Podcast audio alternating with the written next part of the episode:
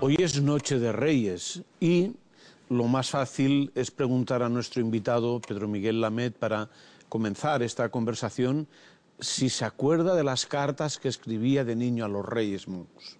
Hombre, claro que sí, y además de la ilusión tremenda que suponía en la infancia esa, esa llegada de los Reyes por la noche, ¿no? pero me turbaban mucho las cabalgatas, porque eso es lo que me hacía dudar más de, de la fe en los reyes. Eh, hablemos de los Reyes Magos, porque es una historia realmente sorpresiva. ¿Tres o cuatro reyes? Pues mira, eh, en la historia del arte eh, aparecen hasta doce, de manera que hay diversas versiones. en la catacumba de Priscila aparecen tres, pero yo creo que mm, lo más seguro es que por lo menos eran dos, porque dice, dice magos, no dice mago. ¿no?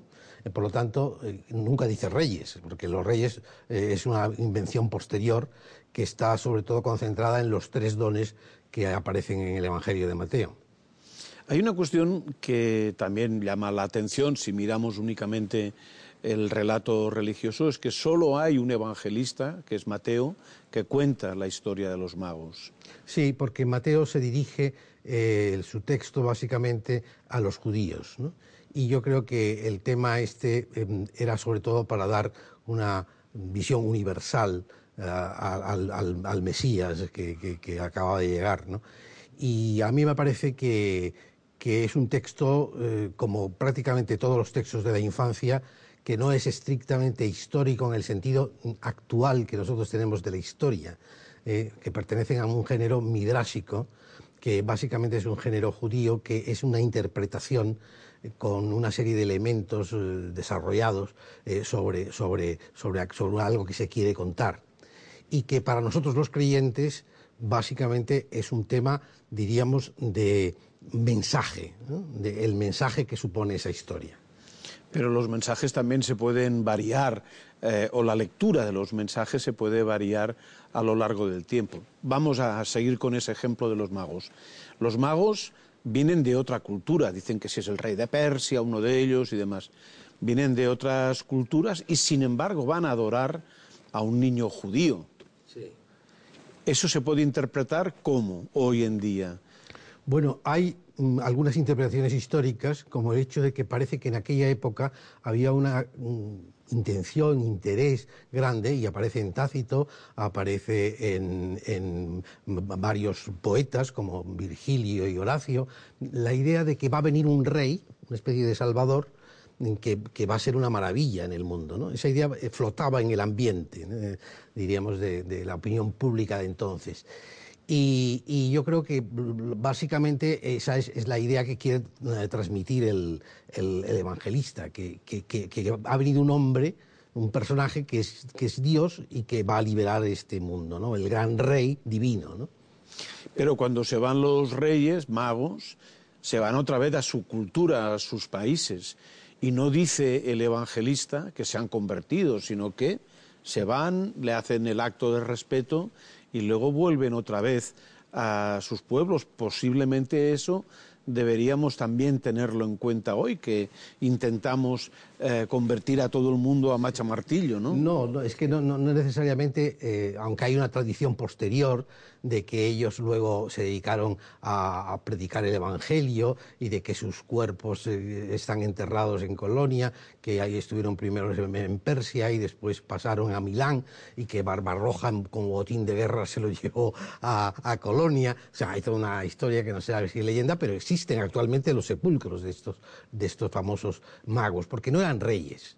Es decir, en el Evangelio no aparecen como reyes en ningún momento, sino como magos. Magos que eran sobre todo astrólogos eh, o adivinadores. El tema de la magia aparece continuamente en, el Nuevo y en el Antiguo Testamento. Por ejemplo, Pablo se encuentra con un mago eh, en Chipre. Es decir, estaban en el ambiente y eran sobre todo procedentes de Oriente que tenían la capacidad de, comprender o de adivinar a través de la conjunción de las estrellas pues eh, una serie de cosas y, estaban de moda, diríamos los magos. Yo creo que por eso aparecen introducidos en este Evangelio.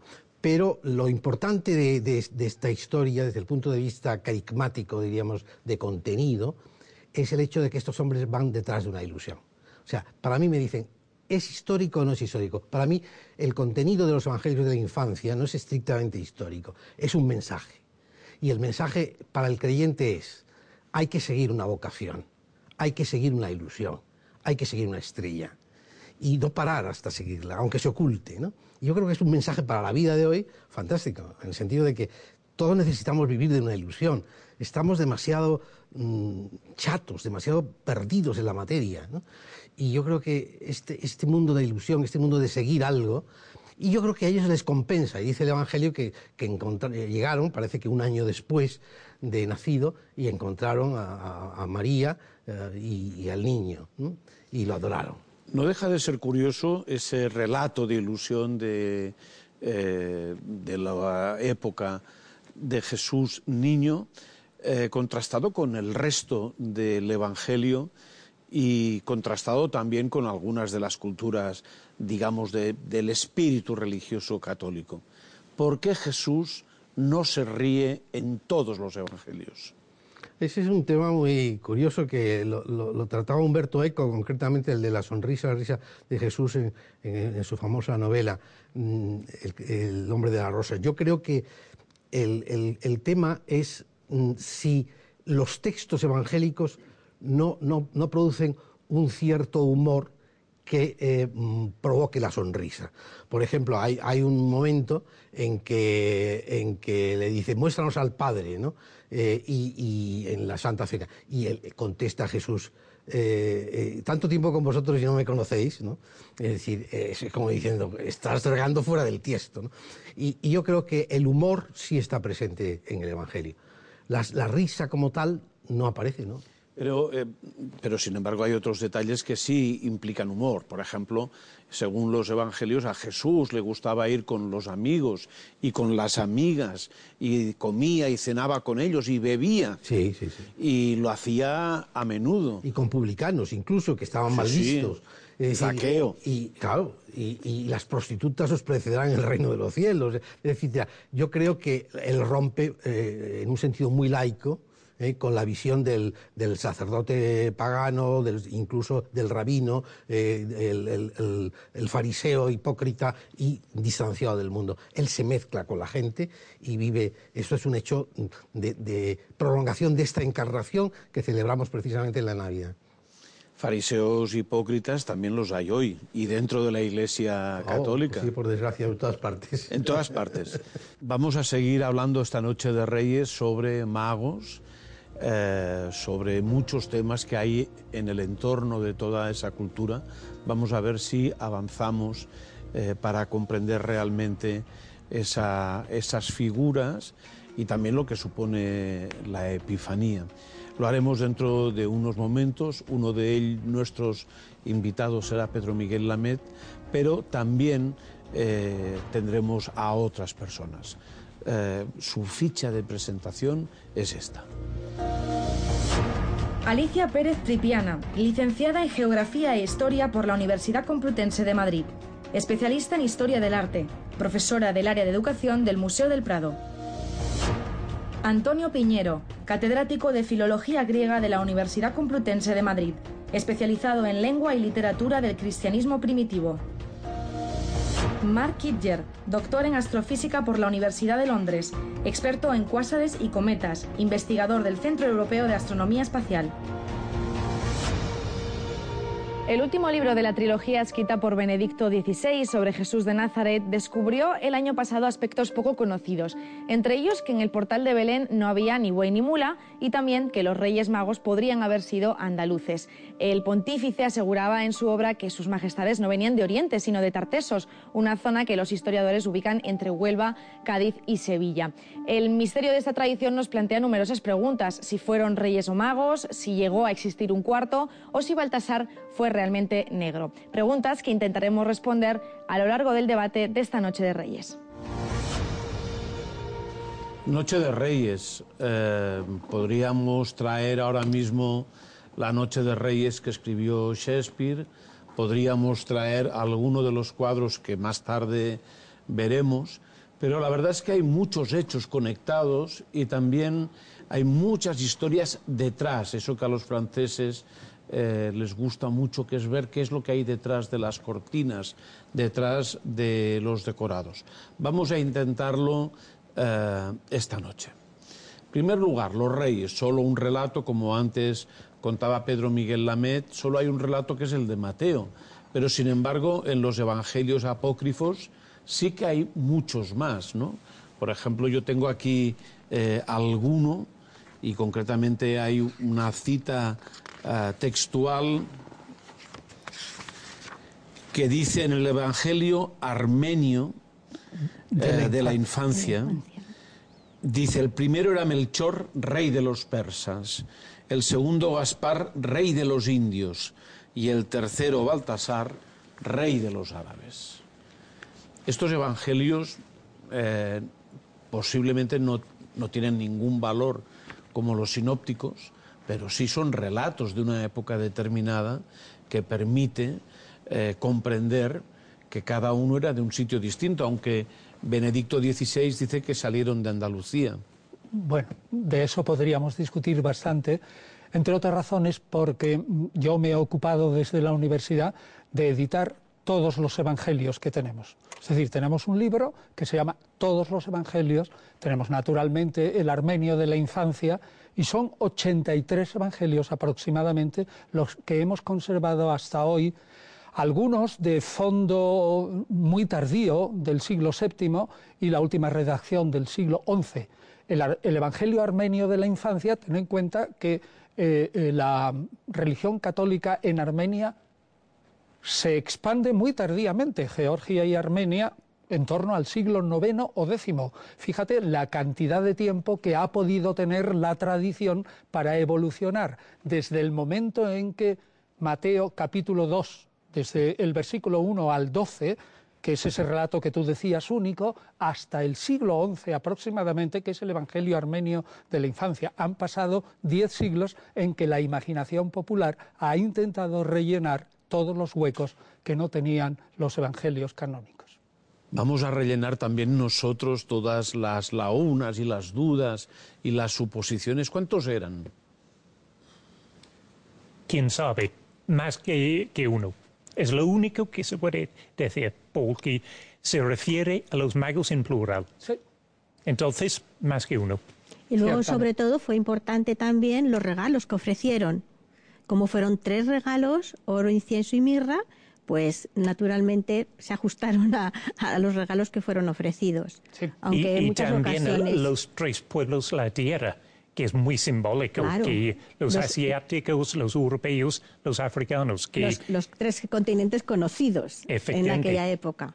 Bien, pero es que hay otras tradiciones que dicen que se presentaron nada menos que 12.000 12.000 hombres detrás de esos reyes y que eran más de tres. O sea que hay tradiciones, ahora ciertamente tienes tu razón, Mark, dice el texto en griego de Mateo, dice magos en plural y nada más. Sí, nada más. O sea que la imaginación queda abierta. Lo que sí aparece de alguna manera, yo creo que claro, es que la numeración en los textos antiguos, sobre todo eh, desde el punto de vista histórico, no nunca se refería a una exactitud completa, tal como entendemos hoy la historia, sino una aproximación y una visión. Se habla de, a veces de miles de soldados que llegan y cosas así, y no, es posible desde el punto de vista histórico. Pero bueno, yo creo que lo que quiere transmitir, lo importante, es que eh, Jesús se aparece de alguna manera a través de esos signos de las estrellas y demás, a estos hombres, estos hombres buscan científicamente en su modo y, se acercan a, Jesús eh, desde otros continentes y otras mentalidades y culturas. El mensaje exactamente de Mateo, que es ya un mensaje que hasta cierto punto rompe la estrechez de muchos círculos judíos de la época, es el Mesías que ha nacido, se da por supuesto, el niño que ha nacido es el Mesías, y es el Mesías no solo de Israel, sino de todas las naciones que están significadas en aquellos que en Israel se consideraban los sacerdotes de la religión más sublime de la tierra que no fuera la israelita. Y por eso miraban a la religión persa. Es curioso, los israelitas que despreciaban en general cualquier otra religión, sobre todo el mundo greco-romano, sin embargo, tenían claramente un respeto por la religión persa y afirmaban, esto es claro, es un texto del Talmud, es decir, del comentario, del comentario a la sentencia de los rabinos sobre la Biblia, que dicen, nosotros hemos aprendido parte de nuestra doctrina de ángeles y demonios de los persas, de los babilonios y de los persas. Es decir, que estimaban esa religión.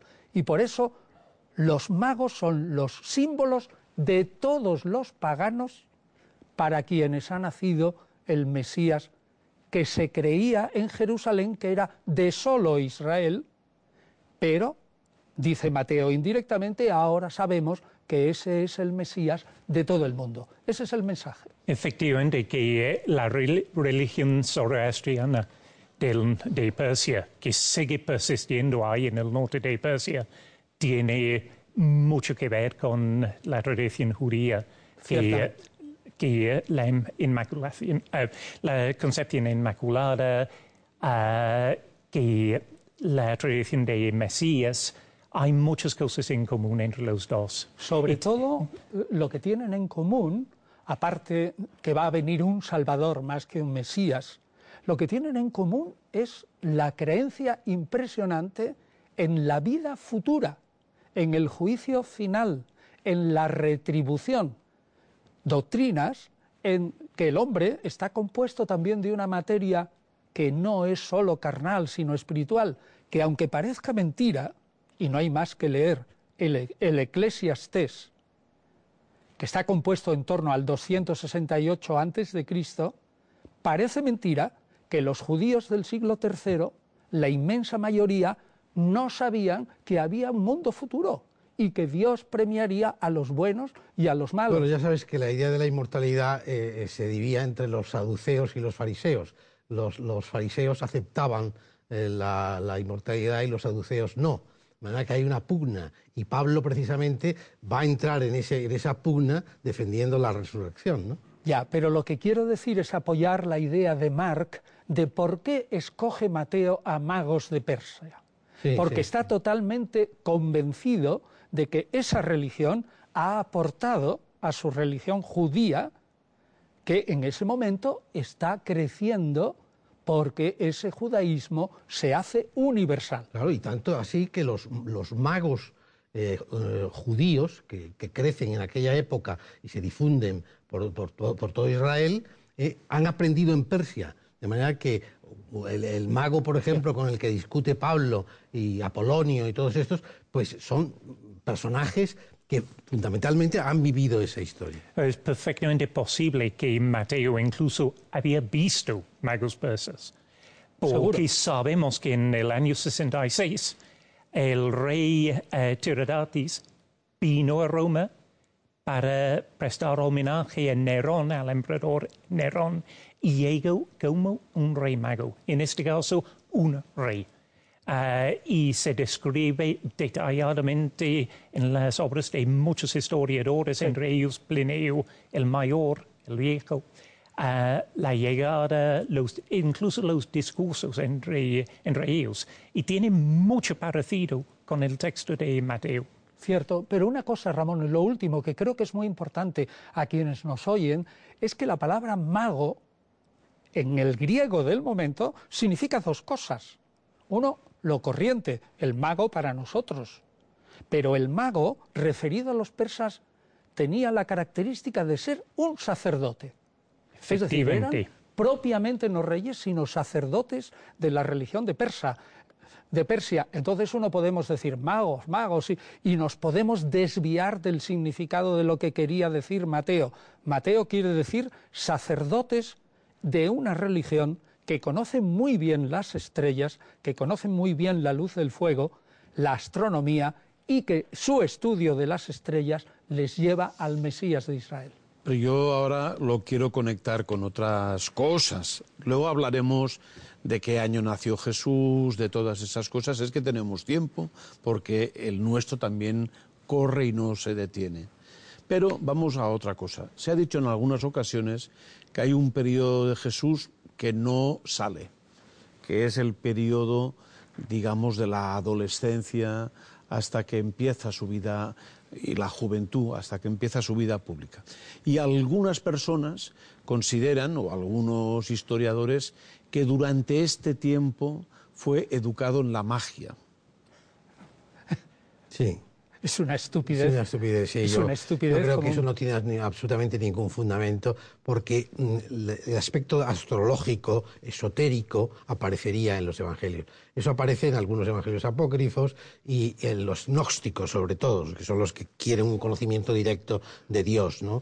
Eh, yo creo que no puede ser más encarnado el mensaje de Jesús, más a pie de calle, diríamos de tierra, como para sacar esa conclusión.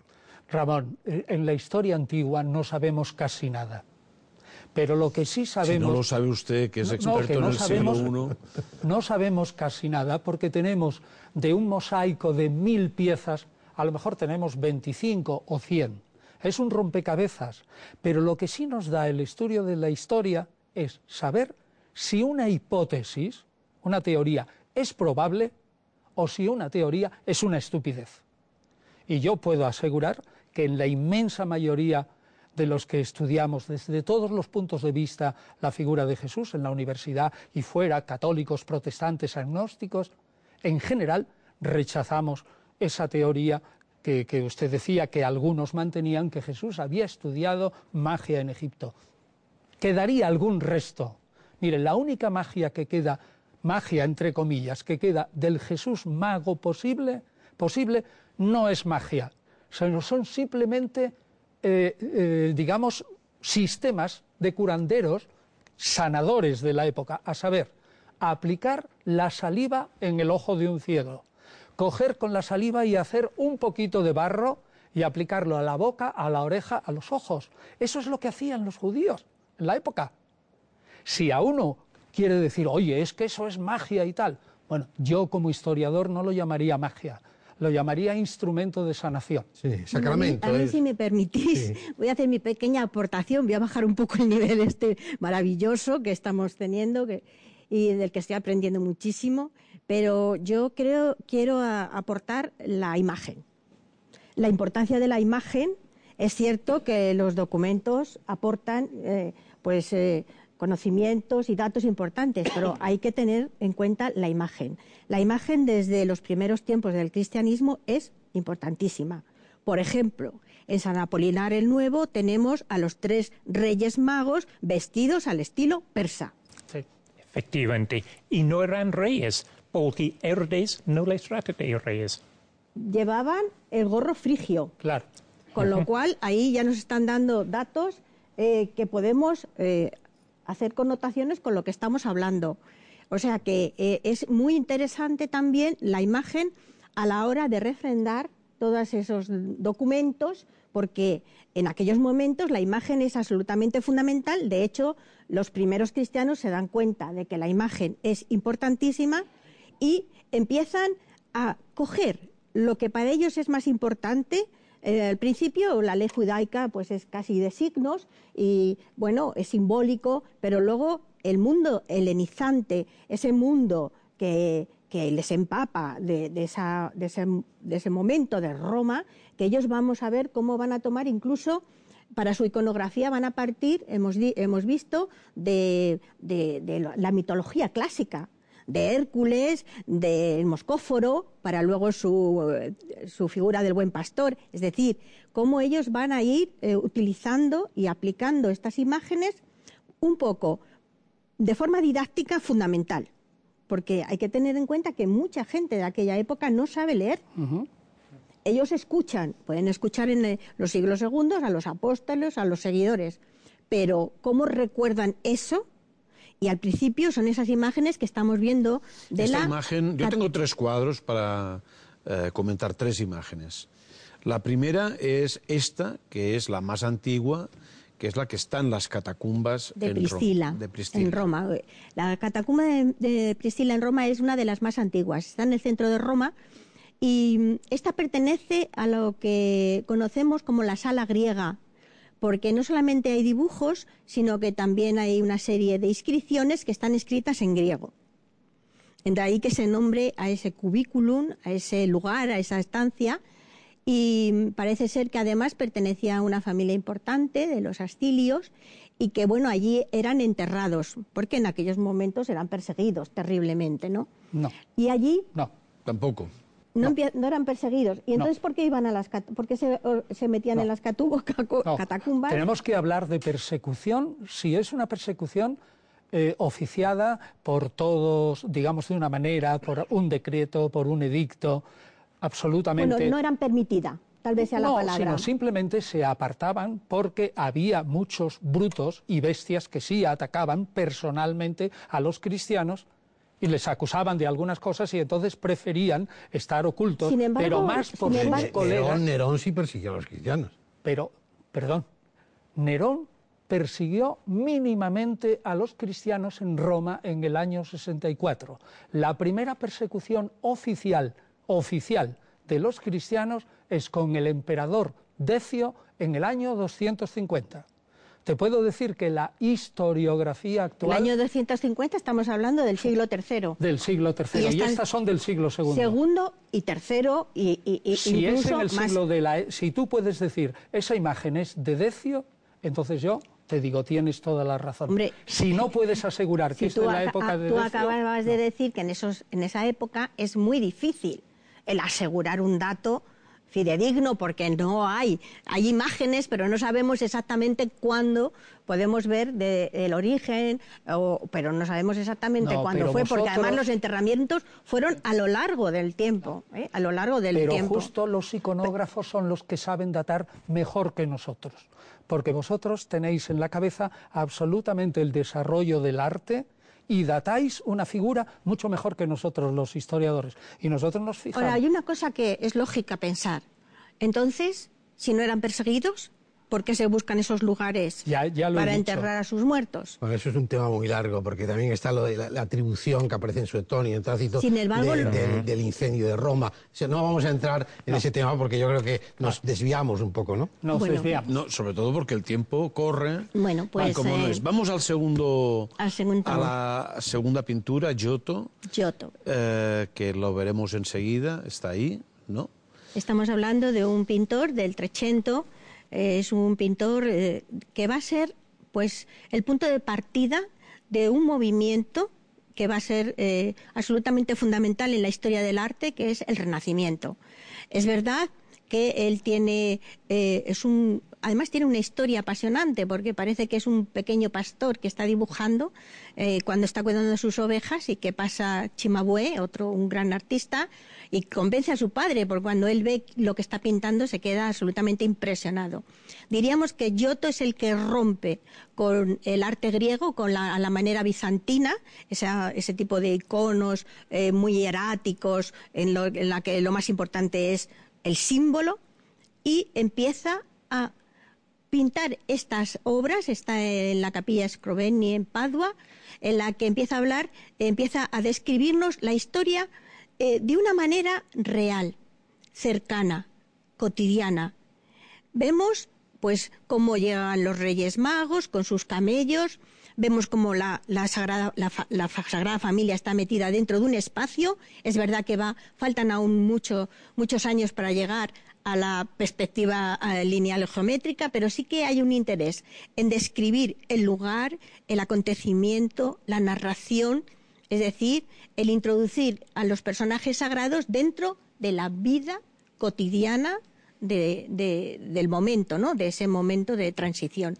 Y también es... muy interesante que fue el primero en intentar representar una estrella fielmente. Eso y es- ya no es el eso, simbolismo, eso es, un importantísimo y eso, es- te lo dejo a ti porque es la primera vez que se Vamos pinta. luego a la parte una de- estrella. de, Solo las decir que desde el punto de vista de vocación evangélica, Giotto para mí es la entrada de la sencillez, de la simplicidad y diríamos de lo pequeño. Es decir, esa ternura, eh, esa limpieza que tienen estas imágenes es única en la historia del arte. Es que hay que tener en cuenta que es el momento ha muerto ya San Francisco, el Poverello, pero eh, yo siempre digo, es el gran naturalista, es el gran eh, personaje que empieza a hablar de las flores, a hablar a las plantas. Tenemos a Fra Angelico, que cuando pinta su anunciación en el Museo del Prado vemos que pinta todas y cada una de las flores, es decir, se le está dando ya una importancia al hombre como centro del universo,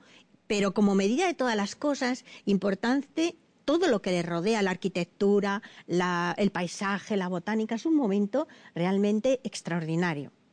Y, pinta la estrella, esa estrella que no es una estrella, que es un cometa. Pero reconociblemente. Dejémoslo porque ahora vamos a hablarlo, porque quiero comentar, que comente usted el tercer cuadro. Ya. Bueno, hemos ido evolucionando y estamos en el barroco.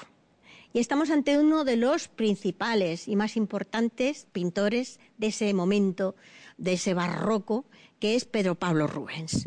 Pedro Pablo Rubens es eh, la gran figura de la escuela flamenca del siglo XVII y es un pintor extraordinario, bueno, tan extraordinario que eh, pues eh, lo disputaban las diferentes cortes porque les hiciera estos maravillosos cuadros. Realmente este cuadro tiene una historia apasionante. Es un encargo que le realiza el Ayuntamiento de Amberes en 1609 y que se iba a firmar la tregua de los 12 años entre España y las Provincias Unidas del Norte y eligen eh, este tema para ese lugar donde se van a firmar y claro, nos extraña a los historiadores o a los iconógrafos. Es que no solamente están eh, alrededor y unidos a través de la fe católica, sino que además la representación de los Reyes Magos es eh, un símbolo de paz y de prosperidad, que es lo que espera que ocurra en esa tregua. Él acaba de llegar, la formación de Rubén es flamenca, lógicamente, pero él va a Italia. Así que él va a aplicar en esta obra, por un lado, lo mejor de la pintura flamenca, que es pues ese gusto por el detalle, ese gusto por el dibujo, por la minuciosidad, pero viene de Venecia, viene de la eh, Serenísima República de Venecia, esa, Venecia del siglo XVI que es tan importante para los pintores flamencos.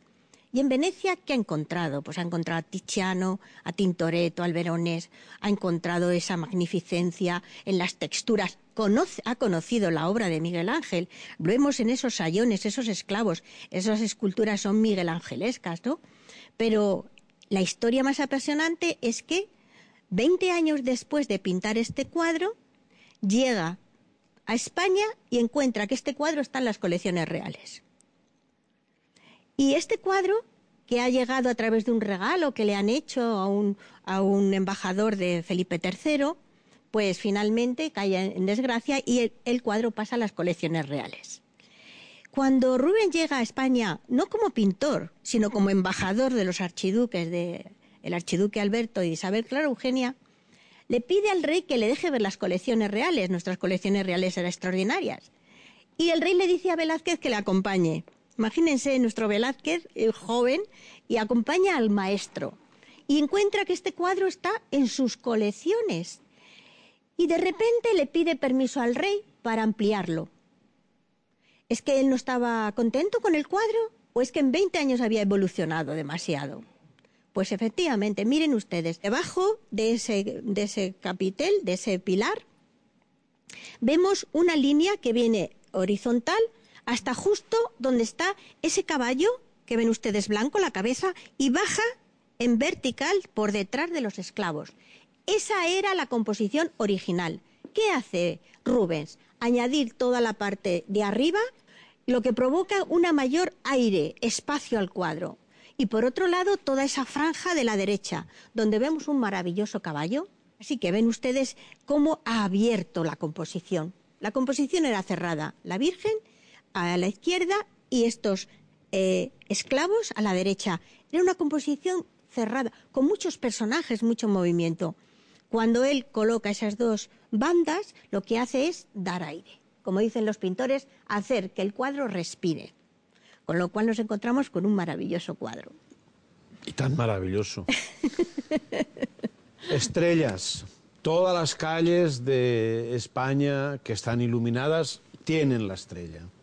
La estrella parece que sin estrella no sepamos estar, no nos ilumine, nos da luz, eso sí. También tiene un símbolo, es que hay que ver toda la cantidad de símbolos que hay en los relatos eh, navideños. Pero eh, esa estrella, ¿qué estrella era? ¿Por qué seguían esa estrella? Y cómo eran los conocimientos de esa época. Bueno, que lo que seguían fue por razones religiosas, pero también astrológicas, principalmente astrológicas. Entonces veían algún símbolo en el cielo que les sugería Jerusalén, el nacimiento de un rey. Entonces, lo que fue, hay tantas teorías como de la muerte de los dinosaurios. Hay gente que dice que fue un asteroide, un platillo volante, uh, un rayo bola, una nova, una supernova, un cometa, que todas las ideas posibles, planetas, conjunciones de dos planetas en el cielo, todas las ideas que puedes imaginar. Y en muchos casos hay alguna especie de simbolismo astrológico del nacimiento de un rey, que sobre todo Júpiter, que es el planeta rey, el, eh, y está asociado con el nacimiento de reyes, o Saturno, que es el planeta que trae cambio de época. Entonces hay que buscar algo que habría sido muy simbólico para los magos.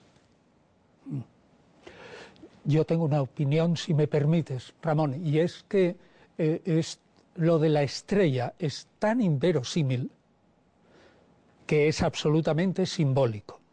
Y en líneas generales, en tanto en cuanto yo lo sé a partir de la bibliografía tanto de teólogos protestantes y católicos, lo que se ve aquí es un relato judío que amplía que amplía un fragmento del libro de los números en el capítulo 24, que es la estrella que ve el mago Balaam, que nace, dice el texto, cito de memoria, pero eh, porque es muy conocido, 23, 24, que dice, veo y veo una estrella que nace de Jacob y un cetro que nace de Israel.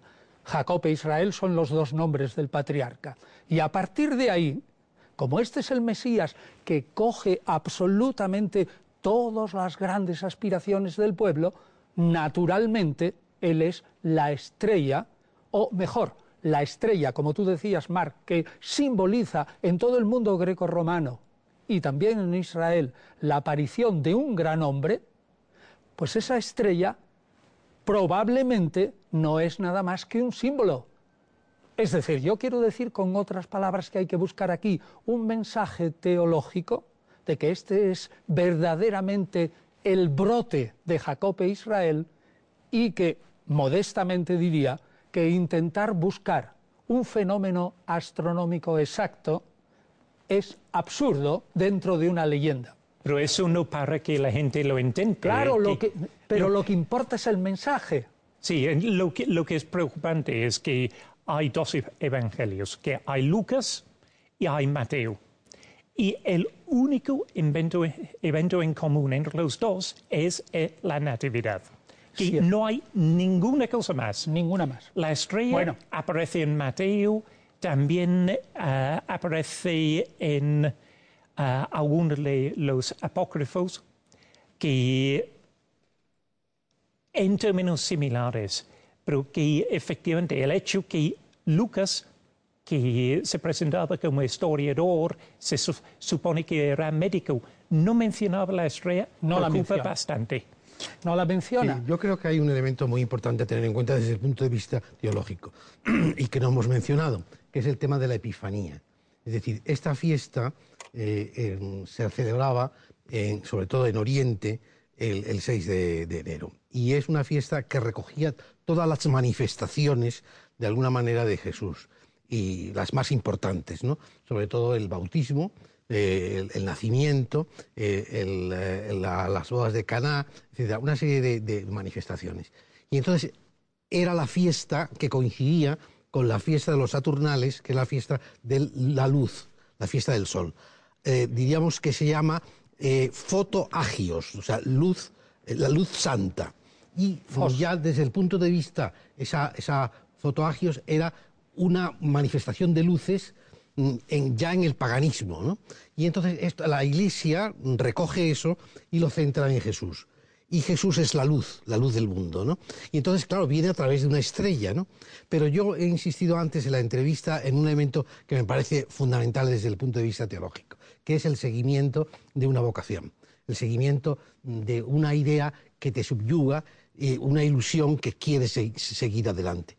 Y yo creo que ese es el sentido básico desde el punto de vista, diríamos, de interpretación eh, espiritual de, este hecho de la, del, es decir, y, muy aplicable al mundo de hoy donde necesitamos ilusiones. Ya, Pedro, no lo hemos nombrado porque lo que tú estás diciendo es un desarrollo de la teología muy posterior. No, lo de, y yo he entendido esto es la fiesta esta. No, la fiesta de la, Epifanía. La, fiesta de la luz es una fiesta del siglo I.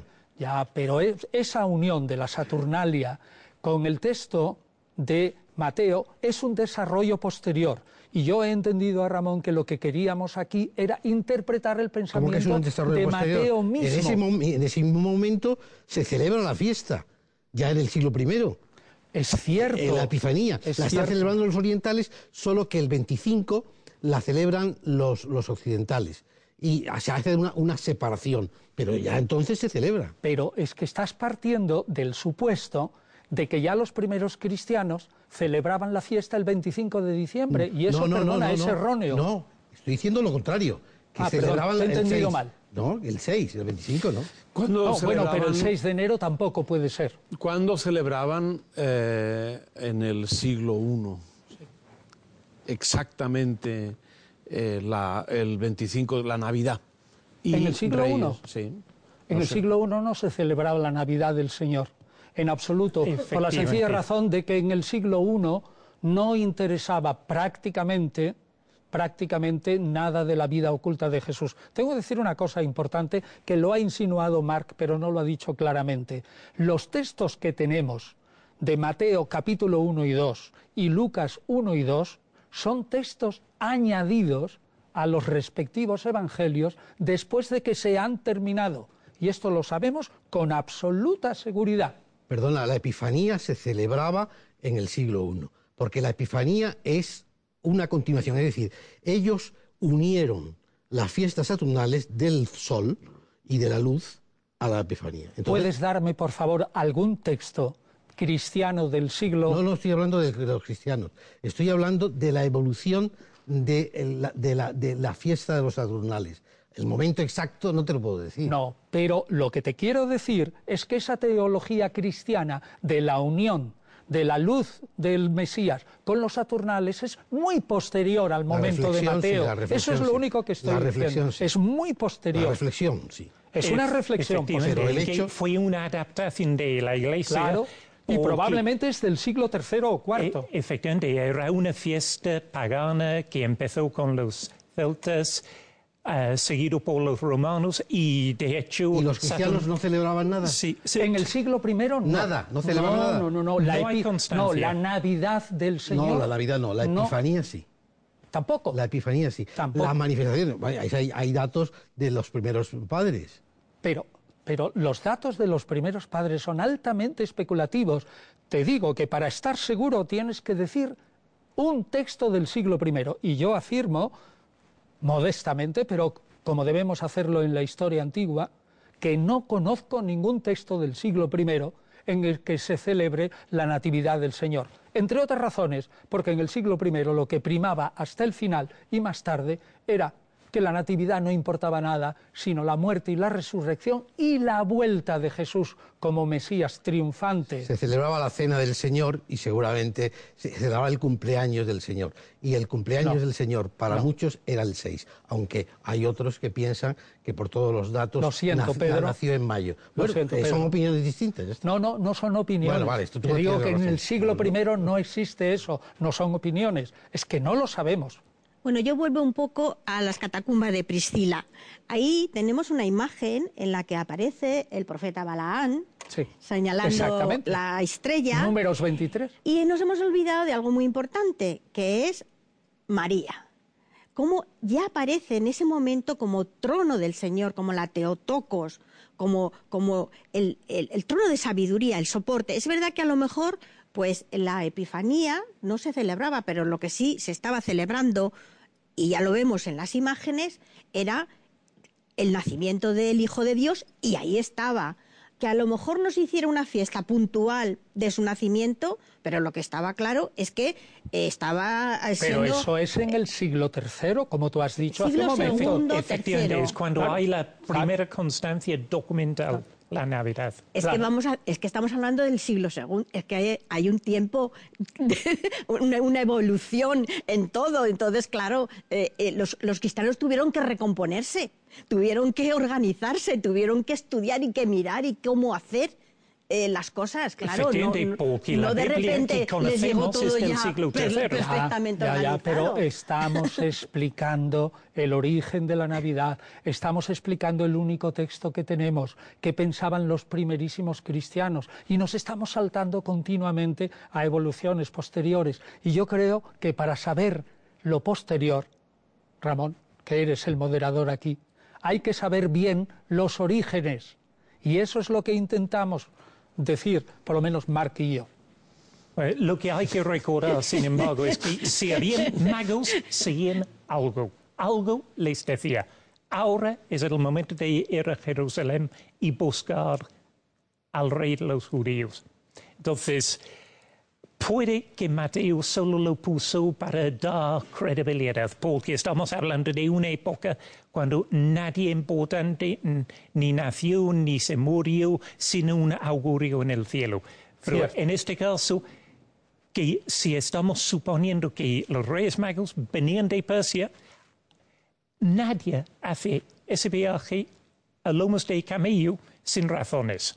Que tienes que cruzar una cordillera, dos desiertos muy grandes, dos ríos importantes, Tigres y Ufretes, no es exactamente un viaje que haces a la ligera. Y son Entonces, 1200, 1600 a 2000 kilómetros. Sí, algo les decía y además tienes que preparar el viaje, que no cruzas dos desiertos y, y una cordillera montañosa dura sin buenas razones y sin mucha preparación. Muy bien, eso es lo que hace del relato tan inverosímil y tan simbólico. Y como es simbólico, es tan rico en mensaje teológico. Mira, ahora que habéis sacado este tema, me gustaría que me hablarais de Juan de Hildesheim.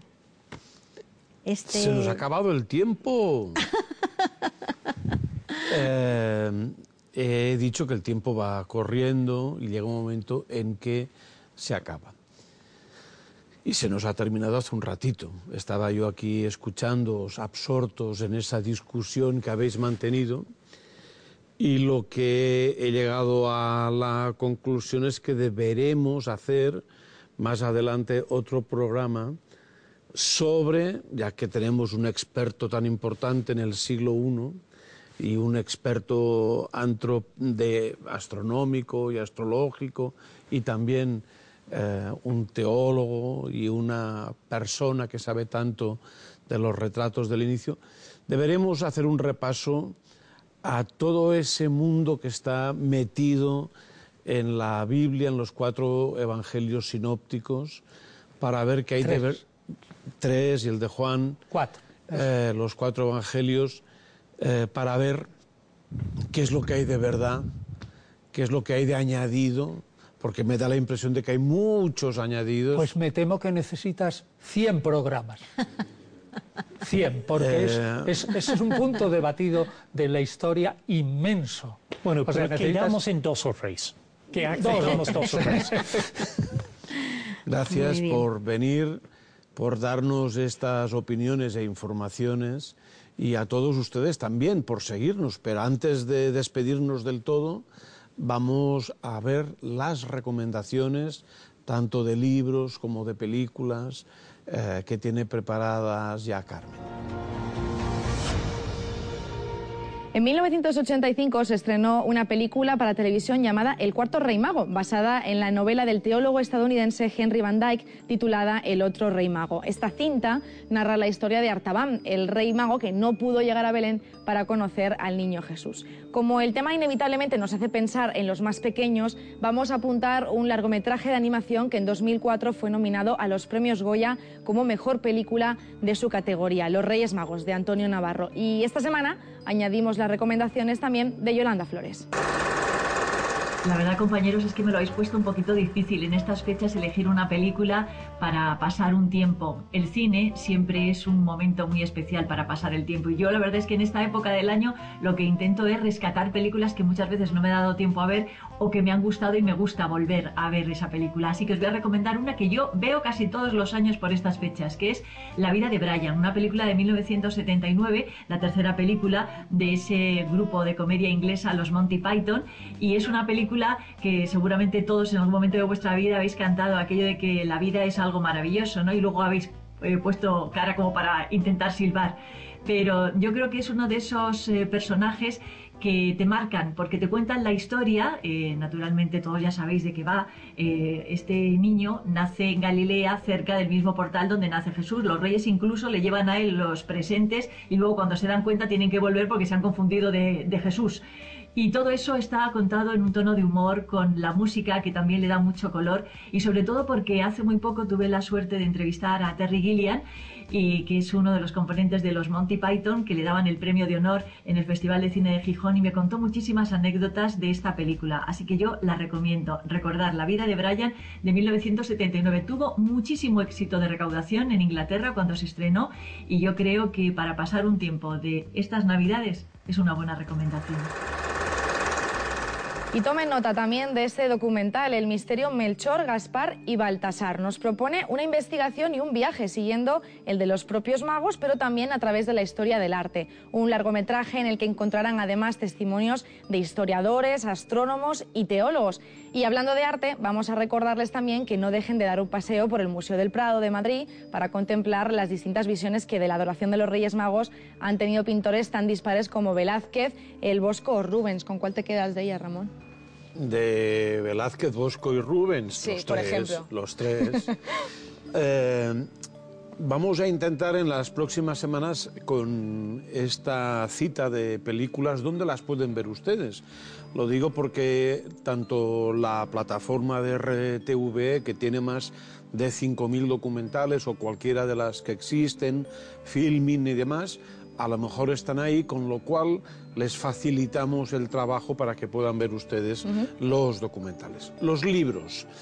Joseph Ratzinger, Benedicto XVI, La infancia de Jesús, en edición de bolsillo, editado por Bucket y además a un precio de bolsillo, 6,95 euros. De uno de nuestros invitados, Mark Kidger, tenemos dos libros en inglés.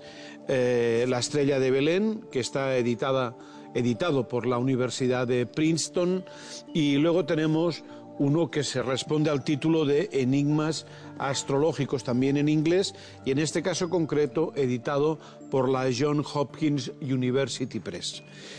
Antes hablábamos del Museo del Prado y aquí tenemos eh, dos libros de una de nuestras invitadas, María Ángel, perdón, Alicia Pérez Tripiana. Uno es Jesús en el Museo del Prado y el otro es muy parecido, es María, la Virgen María, en el Museo del Prado. De Pedro Miguel Lamet eh, tenemos dos libros, Azul y Rojo, sobre el padre Llanos, José María Llanos, editado por la Esfera de los Libros, y el retrato también en la Esfera de los Libros, los últimos descubrimientos sobre el Jesús histórico en una fascinante novela de Antonio Piñero, otro de nuestros invitados, eh, tenemos aquí La vida de Jesús a la luz de los evangelios eh, apócrifos, editado por los libros del Olivo, y también una novela escrita conjuntamente con José Luis Corral, Trono Maldito, un rey, un imperio, un Mesías, la gran novela de los tiempos de Jesucristo y que está editada por Planeta. Y ya para cerrar, un libro que es bastante curioso, Pepe Rodríguez, Mitos y Tradiciones de la Navidad, editado por Ediciones B. Nada más, espero que el programa de esta noche les haya interesado, creo que lo es, y nosotros nos toca despedirnos. ¿Quieres irse a dormir? Que vienen los reyes esta noche. ¿Has puesto la alfalfa? He puesto todo, el vino, las galletitas, yo les dejo de todo. Vale. Te has portado bien, ¿no? Ya me contarás mañana qué te han regalado. yo te contaré. Muy buenas noches.